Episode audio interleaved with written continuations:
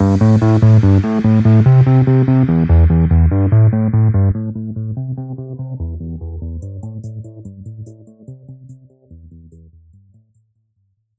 und herzlich willkommen bei den Pin-Up Dogs.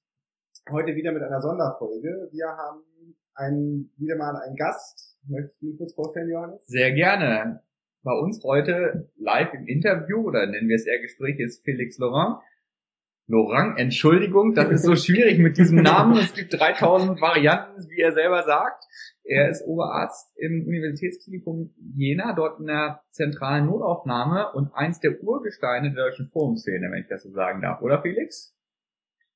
Naja, ich denke, es gibt viele, viele Gründungsväter und Mütter in der deutschen Filmszene und äh, sind wir auch eigentlich schon schon beim Thema. Es ist eine großartige und ganz große Familie, die zusammenhält und zusammenarbeitet und da ja, auch das mit euch so ein bisschen da entstanden ist.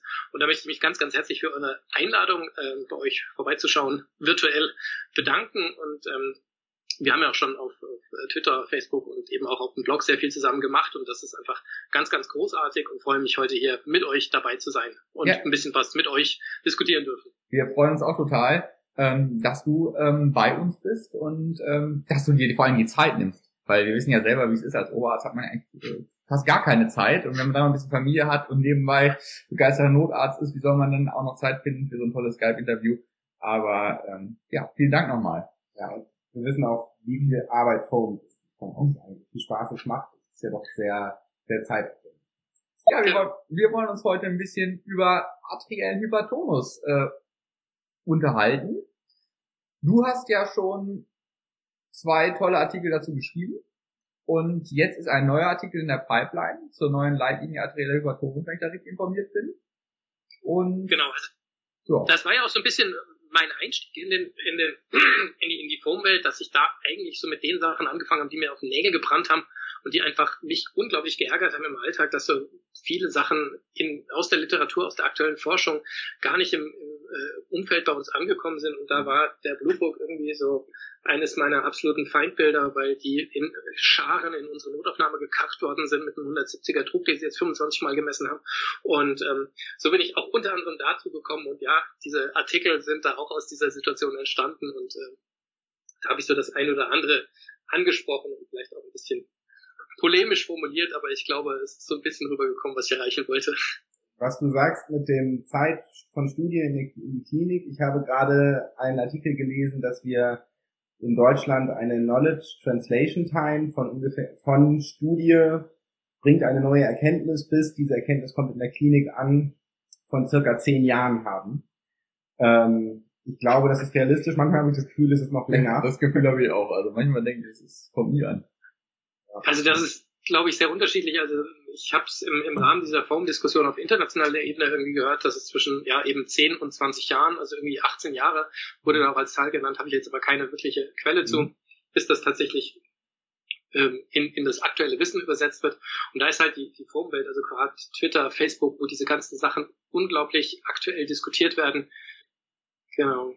Ähm, ja, zum, zum Beispiel die Paramedic 2 Studie ist ja auf Twitter relativ äh, sofort nach Veröffentlichung ähm, diskutiert worden und auch eben entsprechend bewertet worden, sodass eigentlich dieser äh, diese Zeit, bis tatsächlich das umgesetzt worden ist, extrem kurz war. Mhm. Und das eigentlich bei allen, die da irgendwie aktiv und am, am Laufenden bleiben wollten, sofort angekommen war.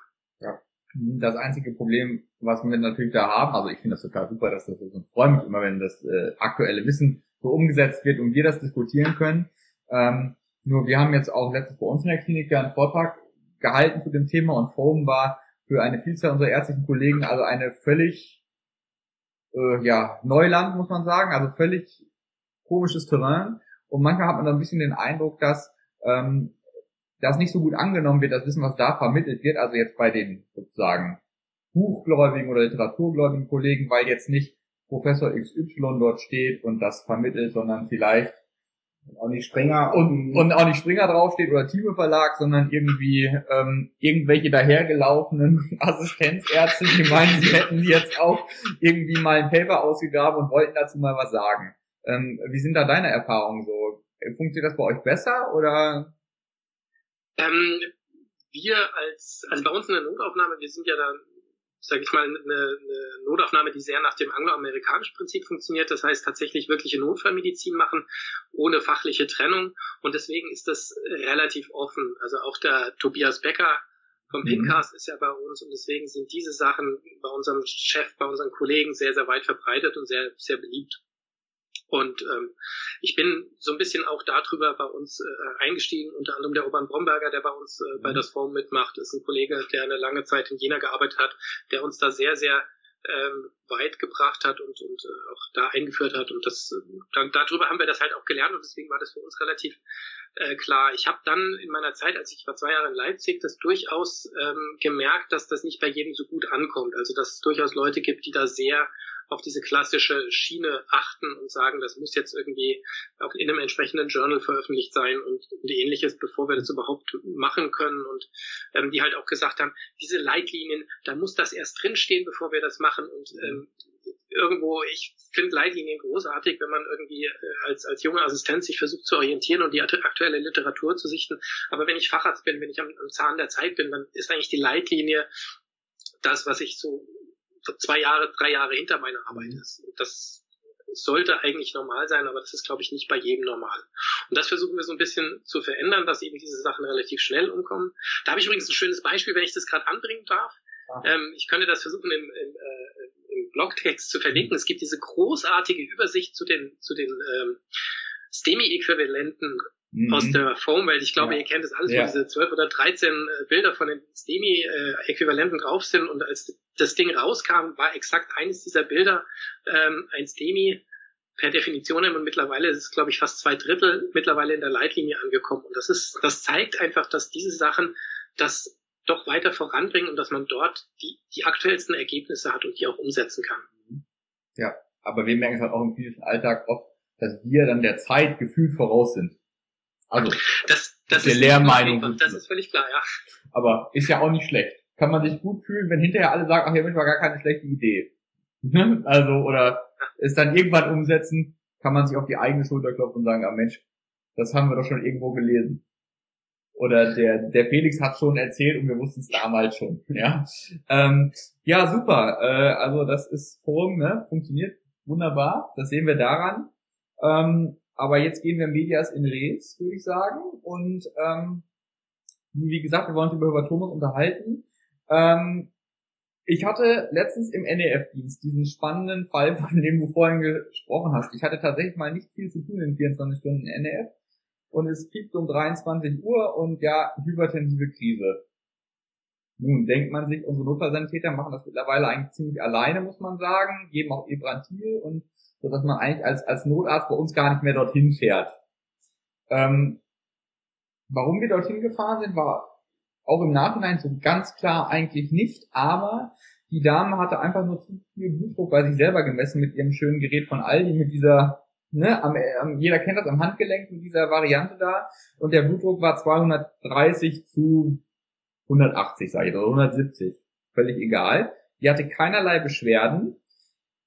Jetzt sagt mir natürlich mein internistisches, ehemals internistisches Arbeiten der ZNA, sagt mir, diese Patientin, die hat eine Dauermedikation, die war noch nicht, als ich auf den Medikamentenplan geguckt habe, die war noch nicht ausdosiert, die würde ich nie aufnehmen, wenn die in meine Notaufnahme kommt. Jetzt mir als junger Notarzt habe ich mich aber auch nicht getraut, natürlich zu sagen, oh, Frau Meier, Sie bleiben jetzt mal schön zu Hause und gehen morgen früh zu Ihrem Hausarzt. Ähm, weil ich die Sorge hatte, dass ich dann in einer halben Stunde da wieder hinfahre. So, also habe ich die undankbare Aufgabe gehabt, diese Patientin dann in die Notaufnahme, ich habe sie nicht, ich habe sie nicht begleitet, aber wir sind in unser Krankenhaus gefahren, also ähm, im Endeffekt äh, musste ich es trotzdem internistisch vertreten. Ich weiß, dass sie von einer Kollegin auch sogar stationär aufgenommen wurde. Und ähm, das wollte die Dame aber gar nicht. Die wollte eigentlich nur eine Spritze, das war der Plan. Ähm, egal. Ähm, und wie stehst du dazu? Du hast es vorhin schon kurz angedeutet. Ähm, du hättest sie mit Sicherheit nicht aufgenommen. Hättest du sie überhaupt mitgenommen oder was hättest du mit der gemacht, wenn du jetzt reklinisch dorthin gekommen wärst? Also wir werden, also bei uns ist es leider nicht ganz so äh, toll, dass die, dass die Notfallsanitäter das viel alleine machen, aber ähm, grundsätzlich gehört das auch mit zu unserer Aufgabe, auch mit unseren Patienten zu reden und wenn die dann halt ein Problem haben, dann kümmern wir uns darum. Ich hätte sie, glaube ich, jeder, also aufgenommen schon gleich gar nicht, äh, mitgenommen auch nicht. Wenn ich eine beschwerdefreie Patientin habe, die einen bereits diagnostizierten Hypertonus hat mit einer entsprechenden Medikation, hätte ich die eskaliert. Ich hätte ihr vielleicht zur Beruhigung eine Tablette gegeben. Es hätte auch, keine Ahnung, das Ginkgo-Präparat sein können, es muss ja nicht mhm. äh, einfach damit sie sich beruhigt fühlt, dass was getan ist, aber letztendlich wissen wir, dass eine Intervention in dem Fall häufiger zu Schaden führt. Also die Leute bekommen, wenn man akut senkt, äh, häufiger Herzinfarkte und Schlaganfälle, insbesondere bei Nifedipin, also dem klassischen Adalat, was man früher so gemacht hat. Auch diese ganzen kurzwirksamen Calciumantagonisten sind eigentlich da nicht mehr indiziert. Und ähm, das, deswegen hätte ich der möglicherweise irgendeine ihrer Tabletten gegeben, aber letztendlich kann man sie daheim lassen, auch bei diesen hohen Werten. Grundsätzlich geht es von selber wieder runter und wenn die Patientin darunter beschwerdefrei ist, dann hat sie das leider schon länger, dann braucht sie dringend eine Blutdrucksenkung. Das muss ordentlich gemacht werden und das kann am besten der Hausarzt. Da gibt es auch wirklich viele Daten mit Hunderttausenden von Patienten, die eingeschlossen worden sind. Und man weiß, dass ob ich die aufnehme, ob ich die nach Hause schicke und zum Hausarzt schicke, das Outcome ist genau das gleiche. Der Blutdruck ist hinterher wie vorher genau schlecht eingestellt bei allen Patienten. Und das ist das, woran wir arbeiten müssen. Und deswegen ist das so ein bisschen anstrengend im Notarztdienst. Wir müssen uns hinsetzen, mit den Patienten reden, ihnen erklären, dass der Blutdruck gut eingestellt gehört und nicht eben nur an irgendwelchen Spitzen rumgedoktert wird, sondern dass das einfach ein Projekt ist, das jetzt einfach äh, gewonnen haben und ihren Blutdruck ihr Leben lang gut einstellen müssen. Das ist so ein bisschen wie wenn man einen Autounfall baut oder gegen, keine Ahnung, einen Pfosten fährt, einen riesen Delle hat, aber dann irgendwie mit einem Wachstuch drüber geht und sagt, ja, dieser Lack ist jetzt ordentlich sauber und der Kratzer ist weg, aber die riesen Delle ist noch drin. Also wir müssen den Patienten ordentlich behandeln und auf Dauer behandeln. Irgendeine kurze Kosmetik funktioniert da einfach nicht. Mhm. Also das ist eigentlich, das ist das, was ich mir im Kopf auch so gedacht habe, was ich mich aber nicht getraut habe in der Situation, muss ich ehrlicherweise sagen. Was aber natürlich konsequent gewesen wäre, was ich mir selbstkritisch hinterher, als ich in meinem Bett lag, im Bereitschaftszimmer auch dann so äh, gedacht habe. Ähm, du hast jetzt gesagt, du kannst, würdest ihnen das Ginkgo-Präparat geben, ähm, weil ähm, Nifedipin erhöht das Risiko, Herzinfarkt zu bekommen, Schlaganfälle zu bekommen. Ebrantil ist eigentlich auch nicht, also Urapidil ist auch nicht das Mittel der Wahl, ähm, gerade bei solchen Werten ja nicht, ähm, sondern wirklich nur in der Krise, sage ich mal, denk, so für mich zumindest, ähm, hast du irgendeine andere Wunderwaffe, wenn ein Patient jetzt mit so einem Blutdruck bei dir in die Notaufnahme kommt und die Notaufnahmeschwester dich ähm, fünf, alle fünf Minuten in Anführungsstrichen damit nervt, dass der Druck aber dein Philips-Monitor ist immer noch über 200 und es wird gar nicht besser. Egal, ob man also, Tabo gegeben hat oder nicht. Also eine, eine richtige Wunderwaffe gegen so akuten Blutdruck gibt es nicht. Das ist wahrscheinlich auch gar nicht notwendig. Also man kann natürlich in einer akuten Stresssituation Lorazepam geben, was in meiner alten Klinik auch gerne Lorazepam genannt wurde, ähm, um einfach ein bisschen Ruhe reinzubekommen. Ansonsten kann man auch ein Clonidin geben. Das hat zwei Effekte. Zum einen senkt es den Blutdruck, zum anderen beruhigt es die Situation und entspannt den Patienten ein bisschen. Aber letztendlich ist das Entscheidende, und das ist auch meine Erfahrung, dass dass man die Patienten aufklärt über die Geschichte, dass es jetzt nicht akut gefährlich ist, dass der Patient nicht akut lebensbedrohlich erkrankt ist, sondern dass er einfach seinen Blutdruck gut einstellen muss und dass das das Entscheidende ist. Und damit kommt man meistens ganz gut weit. Und wie gesagt, wenn der Patient das nicht, ähm, dass dem nicht ausreicht, häufig wollen sie einfach eine Intervention, häufig bestehen die auf einer Tablette, dann kann man gut auch gerne auch ein, ein Amlodipin noch dazugeben oder ähnliches. Das ist so ein langsam langwirksames Medikament, was letztendlich auch erst über mehrere Gaben wirkt, aber schon mal so ein, so ein Anfang, Anfangseffekt erreicht. Mhm. Und machst du es dann so, dass würdest du den Patienten... Und, und eins, eins ganz wichtig, Monitor ausschalten. Ja, Monitor nicht zu häufig messen und Monitor aus. das ist, ein, das, das ist der wichtigste Tipp. zu Hause sagen muss, schmeißt euer Gerät weg, beziehungsweise ja. nicht mehr nachmessen. Ja. Oder schon gar nicht nachmessen, wenn es einem schlecht geht, sondern immer zu bestimmten Zeiten nachmessen. Und wenn man merkt, die Blutdruckwerte gehen höher, dann erst zum Hausarzt gehen. Aber das ist nicht so, man sich akut stressen muss. Und würdest du es so machen, dass du, ähm, wenn du den Patienten, du entlässt den ja dann wieder und würdest du zum Beispiel, der hat jetzt, sag jetzt mal, Ramipril 25100, würdest du das dann von dir aus erhöhen oder würdest du das dem Hausarzt überlassen? Äh, beides im Prinzip. Also ich würde eine Empfehlung mitgeben, so dass der Patient, gerade wenn es das Wochenende ist, ist oder so, schon mal zumindest weiß, da passiert was. Und dann natürlich in den Brief reinschreiben, die Hausärzte kennen ja ihre Patienten, die wissen ja genau, warum sie eine gewisse Dosierung eingestellt haben. Also das muss man natürlich mit dem entsprechenden Respekt machen und, und, und die wissen auch, wie es geht. Also von daher empfehle ich dann sag, Eskalation der Blutdruckmedikation zum Beispiel mit. Sagt mhm. dem Patienten, er kann das schon mal nehmen, aber der Hausarzt weiß es besser. Wenn der was ändert, dann ist das schon richtig so. Mhm. Und wie gesagt, das funktioniert meistens und gibt es eigentlich wenig Beschwerden von den Hausärzten. Okay, also ähm, bekannter Hypertonus, ähm, keine Symptome, würdest du sagen, gar nichts machen oder aber höchstens Dauermedikation erhöhen. Gibt es denn Gründe, warum du die Patienten doch da behalten willst? Also le letztendlich Patienten mit einem isolierten hohen Blutdruck würde ich tatsächlich eigentlich nie da, da behalten, weil es einfach tatsächlich keinen Grund gibt. Aber äh, in dem Moment, wo sie dann natürlich Symptome zeigen, also zum Beispiel neurologische Symptome oder eine Angina pectoris, also Brustschmerzen oder ähnliches, da muss man dann tatsächlich sagen, da ist dann der Schritt zum hypertensiven Notfall ähm, schon gemacht und hier müssen wir tatsächlich aktiv werden, weil die Patienten Zeichen eines Endorganschadens äh, zeigen, beziehungsweise eben diese ähm, multiplen Organschädigungen ja schon schon davon einen Ausdruck irgendwie mhm. zeigen und dann muss man einfach ein bisschen aktiv werden. Da muss man auch noch nicht irgendwie ähm, in, in Stress verfallen, aber zumindest sollte man das sich genauer anschauen, aktiv untersuchen und dann eben schauen, was da zugrunde liegt oder was das zugrunde liegende Problem ist. Und, ähm, dann wiederum ist aber meistens der Blutdruck ein Symptom und nicht die Grunderkrankung, sondern es liegt dann zum Beispiel ein Myokardinfarkt, eine koronare Herzerkrankung oder ein Schlaganfall vor und dann müssen wir die natürlich entsprechend behandeln. Genau, aber also dieser unspezifische Kopfschmerz oder unspezifischer Schwindel, gefühlt ist das ja auch in der Notaufnahme so, Patient kommt mit hypertensiver Entgleisung, man fragt, haben Sie ein bisschen Kopfschmerzen? Und dann sagen die, ja, also wenn Sie mich jetzt so fragen, bisschen schwindelig ist mir auch. Ist ja, die haben ja immer alles, aber nichts Greifbares. Also das ist aber noch kein eindeutiges neurologisches Symptom. Oder wo ziehst du da die Grenze zum CCT zum Beispiel? Also, ähm, das ist eine sehr gute Frage. Letztendlich ist es immer so ein bisschen eine klinische Entscheidung, wenn wir da jemand haben, der sich viel Sorgen macht und gestresst ist und das geht schon ganz lange und außerdem kommt jetzt Schwindel dazu und äh, ja, da Kopfschmerzen waren auch mal irgendwann dabei, dann wäre ich da eher zurückhaltend. Wenn ich jetzt aber einen Patienten habe mit einem plötzlich einsetzenden Kopfschmerz, mit plötzlicher Symptomatik und mit akuten neurologischen Defiziten und wenn sie auch nur sehr äh, ja subtil sind, dann würde ich da relativ großzügig mit der Bildgebung sein. Mhm. Aber wie gesagt, ähm, ein hoher Blutdruck macht, gerade wenn er nicht so häufig ist oder nicht, nicht noch nicht so ganz lange geht, durchaus seine Beschwerden. Also das kann mal ein bisschen Übelkeit sein, es kann ein bisschen Schwindel sein. Das gehört so ein bisschen dazu.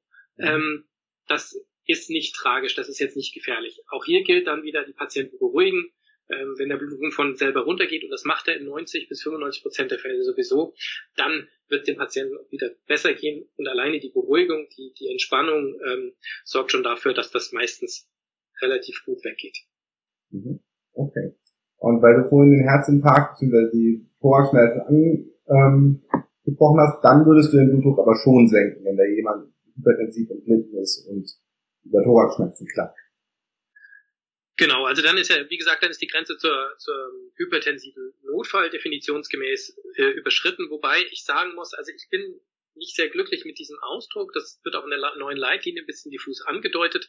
Ähm, die, wir haben viele, viele unterschiedliche Erkrankungen, die mit einem sehr, sehr hohen Blutdruck einhergehen, die aber alle unterschiedlich genesen haben und letztendlich auch unterschiedlich behandelt werden, wo auch der Blutdruck unterschiedlich eingestellt wird. Und da ist natürlich bei einer äh, Angina pectoris, also bei so einem typischen äh, Brustschmerz, äh, dringend indiziert, den Blutdruck zu senken, und zwar ordentlich zu senken auf, auf Werte von unter 140 mm Hg. Also da wäre ich dann auch relativ aggressiv, wenn ich einen Patienten habe, der sagt, ich habe jetzt wirklich Brustschmerzen, die kenne ich schon, die habe ich immer wieder, außerdem habe ich eine koronare Herzerkrankung und jetzt habe ich bei einem 220er Druck, geht mir sonst gut, aber ich habe echt eine Enge in der, äh, in der Brust, da würde ich sofort relativ aggressiv auch senken. Mhm. Und das Medikament der Wahl in dem Fall? Auch? Oder Beta-Blocker? Das wäre, das wäre Urapidil, man kann auch einen Beta-Blocker äh, geben. Letztendlich natürlich äh, beim, beim Coronarsyndrom macht dann tatsächlich auch Nitro Sinn in dieser Kombination. Ähm, die, die, die aktuellen Leitlinien haben da einige Medikamente im Moment drinstehen, die wir in Deutschland so gar nicht verfügbar haben. Ähm, aber ein Klassiker ist natürlich das Urapidil. Ich glaube, es gibt keinen Nerv in Deutschland, wo das nicht drauf ist und das kann man immer nehmen. Das zweite und gerade bei solchen Fällen wahrscheinlich dann auch bessere, also wenn man eine kardiogene äh, Genese dieses hohen Blutdruckes vermutet, ist dann tatsächlich ein Nitropräparat, Nitroprosid oder Nitroglycerin. Mhm. Mhm. Also bin immer nicht so der Nitro-Freund, aber ich glaube, das ist irgendwie, weiß ich auch nicht. Warum ist das bei dir anders? Nee, also ich benutze das ganz, ganz gerne, aber vielleicht einfach noch, weil ich es damals im Rettungsassistenten meine Ausbildung so gelernt habe. Mhm. Und ähm, allerdings immer erst, wenn ich Zugang habe. Dafür ja. sind mir zu viele Leute ab, äh, zu viele ähm, Ja, das sollte nicht passieren. Ja. Ja. Aber dann ist der Blutdruck ja wieder nicht mehr zu hoch, dann sind wir alle glücklich. Ja, das stimmt. ja, man, man, muss sagen, es sind, sind auch selten die, die jetzt komplett entglitten waren. Das sind eher die, ähm, die über Brustschmerz geklagt haben und dann so einen 140, 150er Druck hatten. Und dann ein Nitro und dann genau. war der Druck nur noch 80. Nitro naiv sind und das nicht kannten. Und dann ja, genau. Wir, ja. wir haben ja jetzt letztendlich von, von hypertensiven Notfällen äh, in dem Sinne gesprochen und wie gesagt, wenn es kardiogen ist, zum Beispiel die Angina pectoris oder auch ein hypertensives Lungenödem, dann muss ich das einfach relativ aggressiv senken und umverteilen und speziell dafür ist Nitro einfach tatsächlich ein bisschen besser geeignet als das Urapidil. Mhm. Gut, jetzt haben wir zwei klassische oder eigentlich drei Klassiker in der Notaufnahme schon abgearbeitet mit dem ganzen die Übertriebenblutmessung. Mhm. Da haben wir uns geeinigt, das hat eigentlich kein nichts da verloren und die muss auch nicht aufgenommen werden, die muss auch gar nicht transportiert werden im Prinzip, zumindest nicht, wenn der Arzt, eine Arzt vor Ort ist. Äh, dann haben wir das ACS besprochen, mhm. das aggressiv gesenkt werden soll.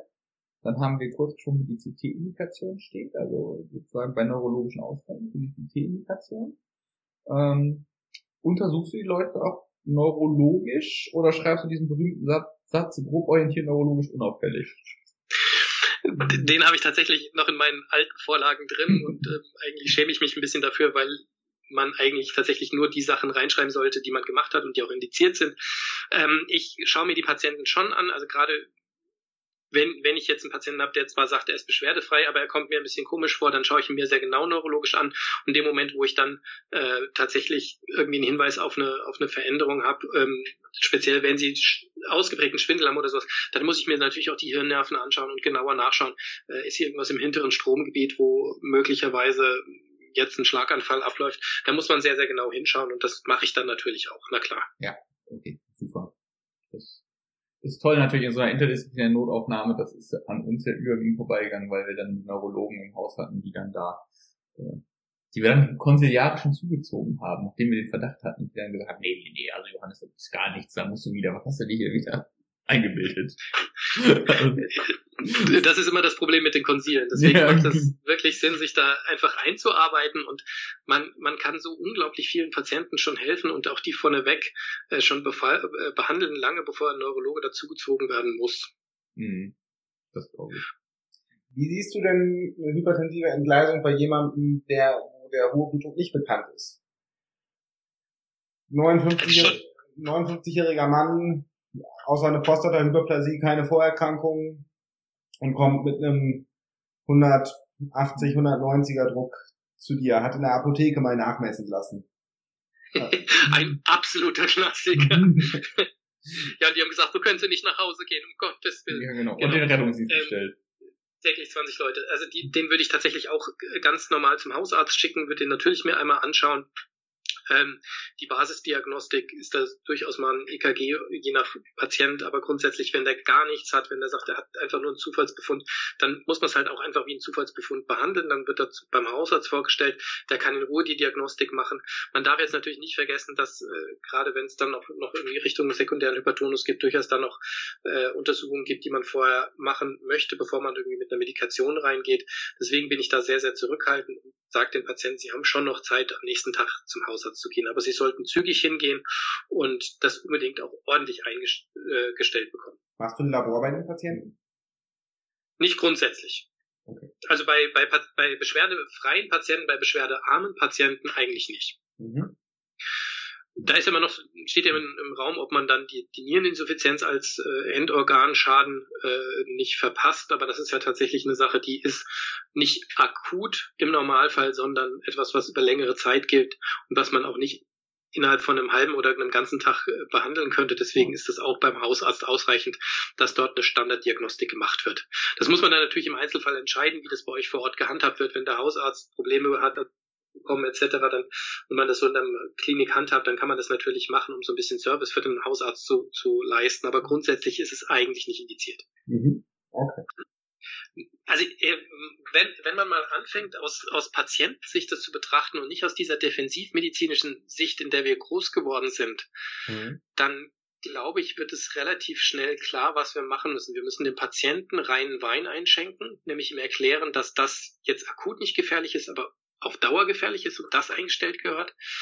Und ähm, dass, er, dass er eben sich darum kümmern müssen, dass alles, was wir jetzt hier an, an Notfallmedizin in den Zug haben, wir dengeln den Blutdruck runter, wir verkabeln den Patienten und fahren ihn mit Tatütata in die Notaufnahme, dass das einfach Show ist. Mhm. Und dass ihm das 0,0 nichts bringt, außer vielleicht eine Somatisierung. Und wenn wir uns das eingestanden haben und wenn wir das letztendlich auch umsetzen, dann sehen wir, was die beste und ja einfachste Behandlung ist. Und die ist dann in dem Fall tatsächlich auch noch die günstigste und schnellste. Das Einzige, was den wirklich einzigen Nachteil, den, den das hat, ist, ich muss mit meinem Patienten reden. Und zwar ehrlich. ja, das ist ja generell äh, eher unbeliebt, äh, sich länger mit Patienten zu unterhalten.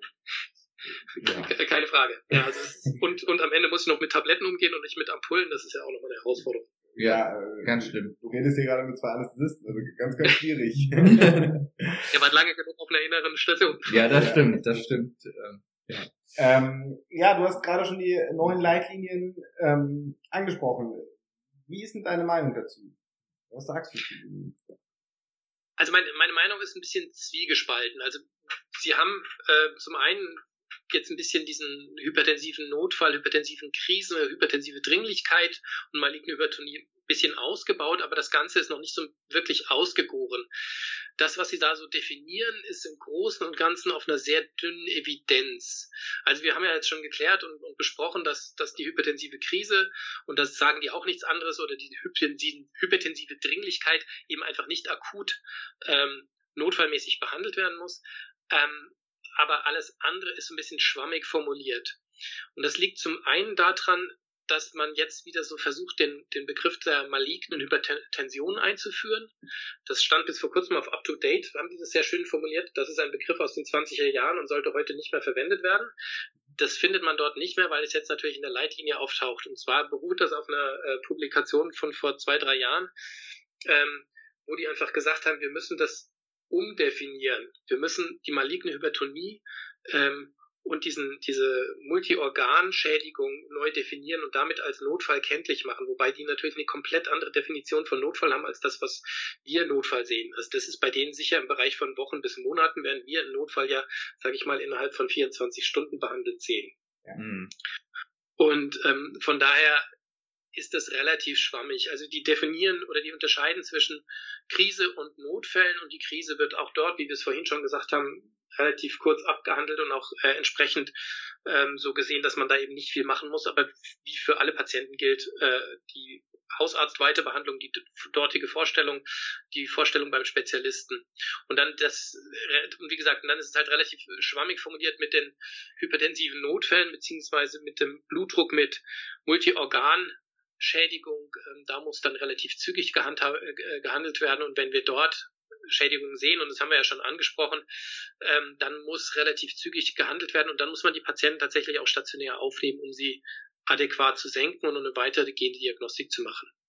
Ich denke, das ist grundsätzlich die richtige Richtung, dass man da so ein bisschen ähm, diese, diese Not, diesen Notfallcharakter zum einen rausnimmt, aber zum anderen ähm, diese, diese Wichtigkeit der Weiterversorgung hervorhebt.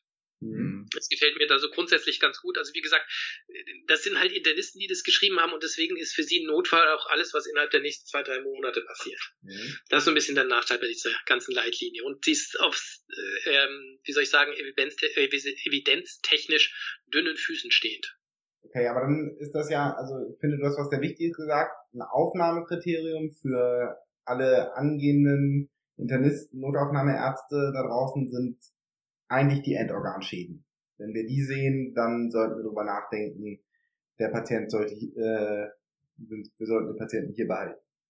Sehe ich das richtig? Also ähm, wenn mehrere Endorganschäden zusammenkommen. Also die mhm. definieren speziell diese hochdringlich zu behandelnden Patienten, in dem Fall, wenn sie drei äh, Merkmale aus den Endorganschäden haben. Da gibt es eine ganze Liste dazu, die will ich jetzt nicht hier runterbeten. Mhm. Ähm, aber wenn dort drei zusammenkommen, dann sagen die, das ist wirklich ein Hochrisikopatient, den sollte man auf jeden Fall auch notfalls aufnehmen. Wenn es jetzt ein isolierter hypertensiver Notfall ist mit einer isolierten Angina pectoris, ich habe einen akuten Myokardinfarkt ausgeschlossen, dann kann ich den durchaus auch nach Hause schicken, wenn der Blutdruck ordentlich eingestellt ist. Mhm. Aber in dem Moment, wo wir wirklich, und die Patienten erkennen wir ja auch, die sind ja krank. Ähm, wenn wir also da einen Patienten haben, der, der mehrere Symptome zeigt des Endorganschadens, was weiß ich, der hat ein akutes Nierenversagen oder hat eine Verschlechterung seiner Nierenwerte, wir schauen uns die Augen an und da hat er schon irgendwelche Hämorrhagien drin und dann hat er auch noch Brustschmerz oder das blöd, dann würde ich auf jeden Fall sagen, okay, dieser Patient ist eine Hochrisikopopulation und der muss unbedingt dringend angeschaut werden. Vielleicht noch als Ergänzung, diese maligne Hypertonie kommt ja aus einer Zeit, als man das nicht mehr behandeln, noch nicht behandeln konnte und da wusste man, dass diese Patienten nach zwei Jahren eigentlich alle tot sind. Und zwar am Myokardinfarkt, Schlaganfall, Dissektion oder ähnlichem verstorben. Und mittlerweile weiß man oder findet man zunehmend, dass dass es da noch eine Subgruppe von Patienten gibt, die immer noch eine relativ schlechte Prognose haben, wenn sie nicht ordentlich und sehr scharf eingestellt wird. Und genau diese Patienten versuchen die im Moment zu identifizieren und rauszufischen. Und das ist nicht ganz einfach. Deswegen sind die jetzt deutlich großzügiger geworden, was diese äh, Endorganschäden angeht. Okay. Was ist denn die Leitlinie, man schwankt ja immer mal so ein bisschen mit den Grenzwerten, was man so als Zieleinstellung nehmen sollte, als Blutdruckeinstellung. Mhm. Ähm, wie stehst du dazu? Das ist jetzt sehr altersadaptiert und äh, was als historischen Zielblutdruck zu sehen ist und ähm, da ging ja auch mal so ein bisschen die Gerüchteküche, ob das vielleicht auch äh, pharmazeutisch Industrie gesponsert wäre, äh, um noch mehr einzuschließen, die man jetzt medikamentös einstellen muss. Ähm, was sind, hast du da Meinungen, Erfahrungen? Dazu? Ich bin in der glücklichen Lage, dass ich ja nur noch in der Notaufnahme arbeite und auch wenn ich Kardiologe bin, einfach aus dieser Langzeitbetreuung doch zumindest teilweise raus bin. Also wir mhm. sehen ja tatsächlich die Patienten hauptsächlich, die äh, akute Probleme haben. Und das, deswegen bin ich ganz glücklich, dass ich mich da so ein bisschen rausreden kann und sagen kann, ähm, das ist für mich gar nicht so entscheidend. Wir haben ja meistens diese Patienten, die, äh, die da akut erhöht sind und die müssen wir behandeln. Und ob ein Patient, der bei uns in der Notaufnahme in dieser Sondersituation mit, mit 140 oder mit 150 da liegt oder 160, das ist mir jetzt primär eigentlich mal egal. Das äh, kann man dann in Ruhe machen, wenn der Hausarzt ihn wieder weiter anschaut. Sehr Aber grundsätzlich wissen wir alle, dass das ein wichtiger Risikofaktor ist und eben auch in speziellen Subgruppen, wie ich das gerade schon angedeutet habe, ganz, ganz äh, scharf eingestellt werden muss. Und da, glaube ich, sind wir noch nicht am, am Ende der Fahnenstange, wo wir genau herausgefunden haben, welche Patienten davon profitieren und welche nicht. Aber grundsätzlich ist äh, eine, eine gute und scharfe Blutdruckeinstellung durchaus sinnvoll. In PJ hat mein äh, kardiologischer Oberarzt gesagt, wenn die Patienten bei Entlassung vor der Lifttür kollabieren, ist der Blutdruck richtig eingestellt. Soweit würde ich jetzt nicht unbedingt gehen, aber ähm, eine gute Blutdruckeinstellung ist, senkt einfach das kardiovaskuläre Risiko. Das muss man ganz klar sagen. Ja, du äh, sprichst äh, für mich gerade sehr schön an, was das Schöne an der Notfallmedizin oder was mir in der Notaufnahme immer so viel Spaß gemacht hat. Man sieht einen Patienten, kann das Wichtigste auf den Weg bringen, aber kann dann auch sagen, okay, den Rest machen jetzt die Kollegen. Ähm, das ähm, entspricht sehr meiner Aufmerk Aufmerksamkeitsspanne. Das ist eine schöne Beschreibung für ist, Der Notfallmediziner hat also eine kurze Aufmerksamkeitsspanne oder ja. Bucheinvögelchen. Ja, aber nein, also. das, das trifft es durchaus. Das muss man jetzt auch wirklich ganz offen zugeben. Und ja, das ist, ähm, man hat natürlich seine, seine Frequent Flyer in der Notaufnahme, die betrunken reinkommen und sagen, oh, schon wieder. Und ähm, ähm, das, das hat man natürlich, aber wir haben einen Haufen Patienten, die wir, denen wir helfen können, auch gerade wenn wir sie mit Respekt behandeln, auch unsere Frequent Flyer mit Respekt behandeln, dann ist das sehr angenehm, weil man tatsächlich die nicht so ewig gebunden hat. Das muss man wirklich schon sagen. Also auf Station hast du die Patienten dann auch einfach mal im Bett liegen und wenn die dann sagen, ich gehe noch nicht nach Hause, dann wird es echt mhm. komplex. Und das sagen ja meistens nicht die netten Patienten, sondern die, die so ein bisschen schwierig sind. Mhm. Das ist der große Vorteil der Notaufnahme, kann ich absolut bestätigen und deswegen bin ich sehr, sehr zufrieden da. Ja, das glaube ich dir sofort. Und wo wir gerade bei dem Thema Notaufnahme sind, das kommt jetzt ein bisschen zu Art von ATL, wird schon nie weg, aber Felix, erzähl uns doch mal deine Einschätzung, wann gibt es den deutschen Facharzt für Notfallmedizin? Ähm, Das ist, das ist tatsächlich eine schwierige Geschichte. Also wir haben jetzt mal den ersten Schritt gemacht mit dieser Zusatzbezeichnung klinische Notfallmedizin, die ja mobile Notfallmedizin. Die Zusatzbezeichnung gab es ja schon länger. Ähm, damit sind wir auf jeden Fall schon mal einen Schritt in die richtige Richtung gegangen. Äh, ich hoffe, dass der in den nächsten fünf bis zehn Jahren kommt. Ich bin mir nicht sicher, ob das tatsächlich der Fall ist, aber eigentlich ist für mich so ein bisschen, steht der Patient einfach im Vordergrund und ob das, was hinterher rauskommt, äh, beziehungsweise das, was draufsteht, äh, so entscheidend ist, das weiß ich tatsächlich nicht. Also für mich jedenfalls ist es es nicht. Ich versuche meine Patienten ordentlich zu versorgen und da ist einfach das, was international in der Notfallmedizin, dort wo der Facharzt Standard ist, was dort passiert, einfach maßgeblich und wir können jetzt als Land da hinterherlaufen und das einfach noch Jahre und Jahrzehnte vor uns herschleppen oder auch nicht. Ähm, das ist, das ist sehr schade. Aber grundsätzlich behandle ich meine Patienten so, wie es für sie optimal ist nach dem aktuellen Stand der Wissenschaft und dann passieren halt leider, weil wir da nicht weit genug sind. Ja. Wir machen, wir bilden uns zwar unendlich viel ein auf unser Notarztsystem, aber das ist tatsächlich nicht so ganz gut. Deswegen, ich bin ein absoluter Anhänger des Facharzt für Notfallmedizin, der genauso wichtig und genauso breit ist wie der Facharzt für Allgemeinmedizin. Mhm. Und der muss kommen, aber das liegt halt aktuell leider in anderen Händen. Ja. Das, das ist für mich jetzt nicht so entscheidend, weil ich meine Arbeit so mache, wie sie hoffentlich gut ist und richtig ist für Patienten. Ja, das ist auch unser Anspruch. Ähm, zu, hast du zum Atelnebatonus, haben wir noch irgendwas nicht angesprochen, was dir noch auf der Seele brennt? Puh, gute Frage. Ähm, schon wieder eine gute Frage. ähm, ich, ich denke, was wir noch ansprechen könnten, ist vielleicht noch die Schwangere. Oh ja, oh ja. Sollen wir das noch machen? Auf ja. jeden Fall. Das ist ja so ein Thema, vor dem alle immer Angst haben. Also alle, du wahrscheinlich nicht. Aber wenn bei mir, also Schwangerschaft, da kriege ich immer das P in den Augen liegt ja daran, dass ich gerade im Sektionssaal die ganze Zeit tätig bin, aber ähm, und ähm, das äh, ist sowas, äh, wo glaube ich viele Kollegen Respekt haben und nicht so richtig wissen. Und ähm, trotzdem ereilt es einen ja auch in der Notaufnahme oder so war es zumindest bei uns auch gerne mal das gynäkologische Konsil. Er eilt den Assistenzarzt in der Inneren, äh, der am Anfang seiner Weiterbildung steht und der soll jetzt mal was dazu sagen zur Blutdruckeinstellung bei der Schwangeren. Also dann, da fand ich immer faszinierend, dass so um 23 Uhr am Freitagabend. Also ähm, komisch, das ist überall das Gleiche. Ja. Ähm, das, das ist aber tatsächlich ganz lustig, weil meine Frau bei der dritten Schwangerschaft auch einen Schwangerschaftshypertonus entwickelt hat und ich durfte die dann auf Tabletten einstellen, weil die behandelnde Gynäkologin gesagt hat, naja, sie haben einen Katalogen daheim, dann soll der das bitte machen. Ich habe zum ersten Mal in meinem Leben Alpha-Methyldopa verwendet. Okay. Ja. Das fand ich auch ziemlich witzig. Ähm, die grundsätzlich die, die, die Schwangerschaft, der Schwangerschaftshypertonus ist natürlich äh, schon dann ähm, Notfall, wenn er über, ich würde sagen, 160 geht. Spätestens dann würde ich die Patientin ähm, in der, im Kreissaal beziehungsweise in der entsprechenden Abteilung vorstellen. Ähm, in dem Moment, wo sie symptomatisch ist, würde ich das auch äh, senken. Da ist natürlich das Mittel der Wahl hier in Deutschland Urapidil. Und ähm, da wäre ich dann auch relativ großzügig. Also eine, eine Schwangere in der Klinik vorzustellen, ich glaube, da ist der Kreis halt zwar nicht ganz so glücklich, aber das muss halt einfach sein. Da sollte man relativ wenig Risiko eingehen. Also gerade wenn es Richtung Held geht, also wenn sie sagt, mhm. sie hat noch mhm. Bauchschmerzen und jetzt ist der Blutdruck bei 160, da würde ich überhaupt nicht lang fackeln. Und was für ein Zielblutdruck ist bei der Schwangeren für dich anzustreben? Also notfallmäßig jetzt? Also wenn du sagst, ab 160 würdest du senken, was wäre dann für dich so, wo du sagen würdest, 130 systolisch oder? Ja, 100, 100, 130, 140. Also wie gesagt, das würde ich in der notfallmedizinischen Situation jetzt gar nicht so richtig an einem Wert festmachen. Die sind ja tatsächlich äh, dann auch schwanken. Gerade wenn das Auto fährt, mhm. weiß man immer nie, was hinten bei rauskommt. Das würde ich eher so symptomatisch äh, festmachen. Also wenn ich einen sicheren Wert von über 160 habe und die Patientin ähm, symptomatisch ist, dann würde ich wohl dosiert in kleinen Schritten das tatsächlich senken. Gerade wenn sie Schmerzen oder Beschwerden hat, wäre ich großzügig mit der Analgesie. Mhm. Und was sind für dich kleine Schritte Urapidil bei Schwangeren? Fünf, fünf bis zehn Milligramm weiß ich nicht mehr. Okay, das deckt sich also mit dem, was ich auch so mache, aber okay.